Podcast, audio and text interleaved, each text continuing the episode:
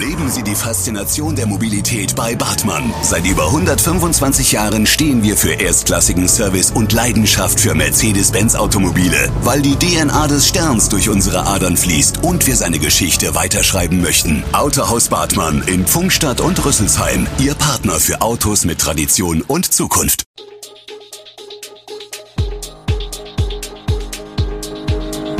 Gude, unser morgendliches News Update. Das Wichtigste aus Südhessen für Sie im Überblick.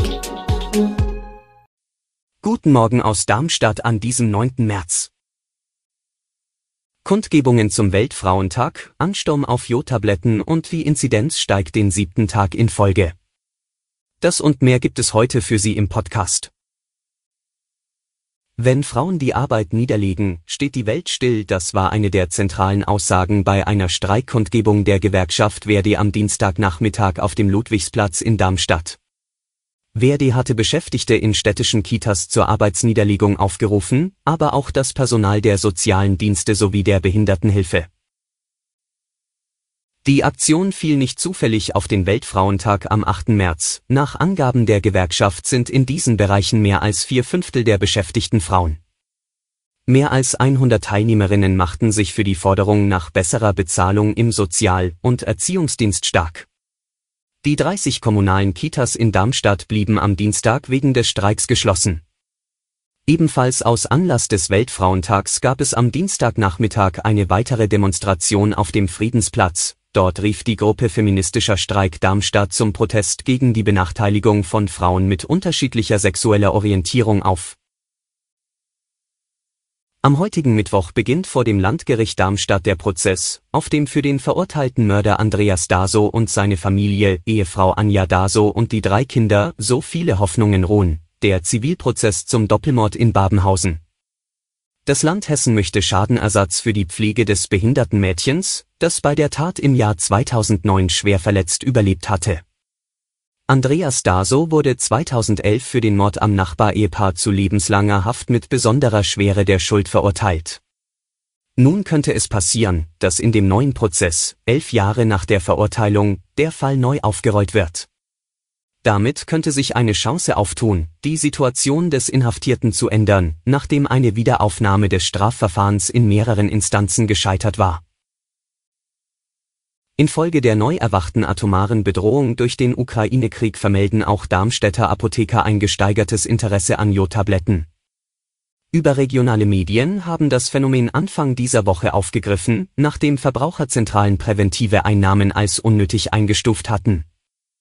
Der Run auf die Präparate bedeutet allerdings einen Nachteil für jene Patienten, die die Medikamente viel dringender benötigen.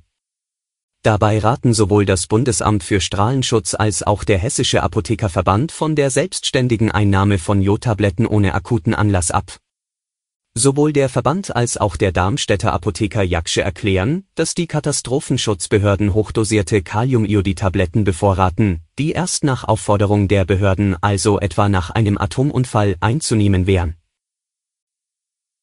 Der Krieg in der Ukraine hat eine Welle der Hilfsbereitschaft ausgelöst Viele private Initiativen haben sich vorgenommen, die Not der Menschen zu lindern, während Kreis und Kommunen an der Bergstraße sich darauf vorbereiten, geflüchtete Menschen aufzunehmen. Unterdessen raten die großen Hilfsorganisationen zur Zurückhaltung bei Sachspende. Gut gemeinte, aber nicht abgestimmte Lieferungen füllen Lagerhäuser, binden Transport und Sortierkapazitäten, sagt Christian Reuter, Generalsekretär des Deutschen Roten Kreuzes.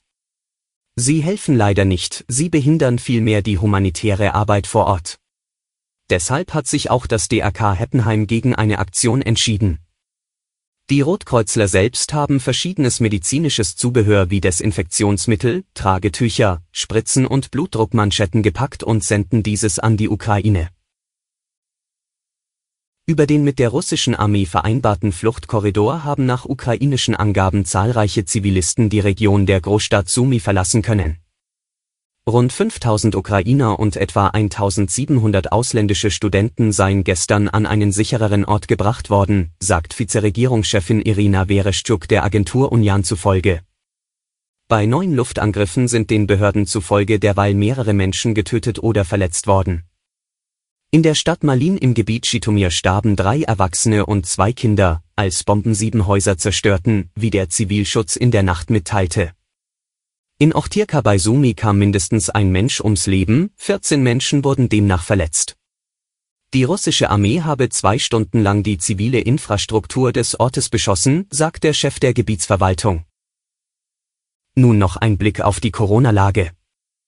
Das Robert Koch Institut RKI hat den siebten Tag in Folge einen Anstieg der bundesweiten 7-Tage-Inzidenz gemeldet.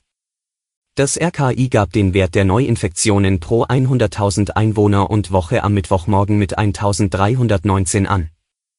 Zum Vergleich, am Vortag hatte der Wert bei 1293,6 gelegen. Vor einer Woche lag die bundesweite Inzidenz bei 1171,9. Die Gesundheitsämter in Deutschland meldeten dem RKI binnen eines Tages 215.854 Corona-Neuinfektionen. Das geht aus Zahlen hervor, die den Stand des RKI des Sports von 5 Uhr wiedergeben. Alle Infos zu diesen Themen und noch viel mehr finden Sie stets aktuell auf echo-online.de. Gute Südhessen ist eine Produktion der VAM von Allgemeiner Zeitung, Wiesbadener Kurier, Echo Online und Mittelhessen.de. Redaktion und Produktion die NewsmanagerInnen der VAM. Ihr erreicht uns per Mail an audio.vam.de.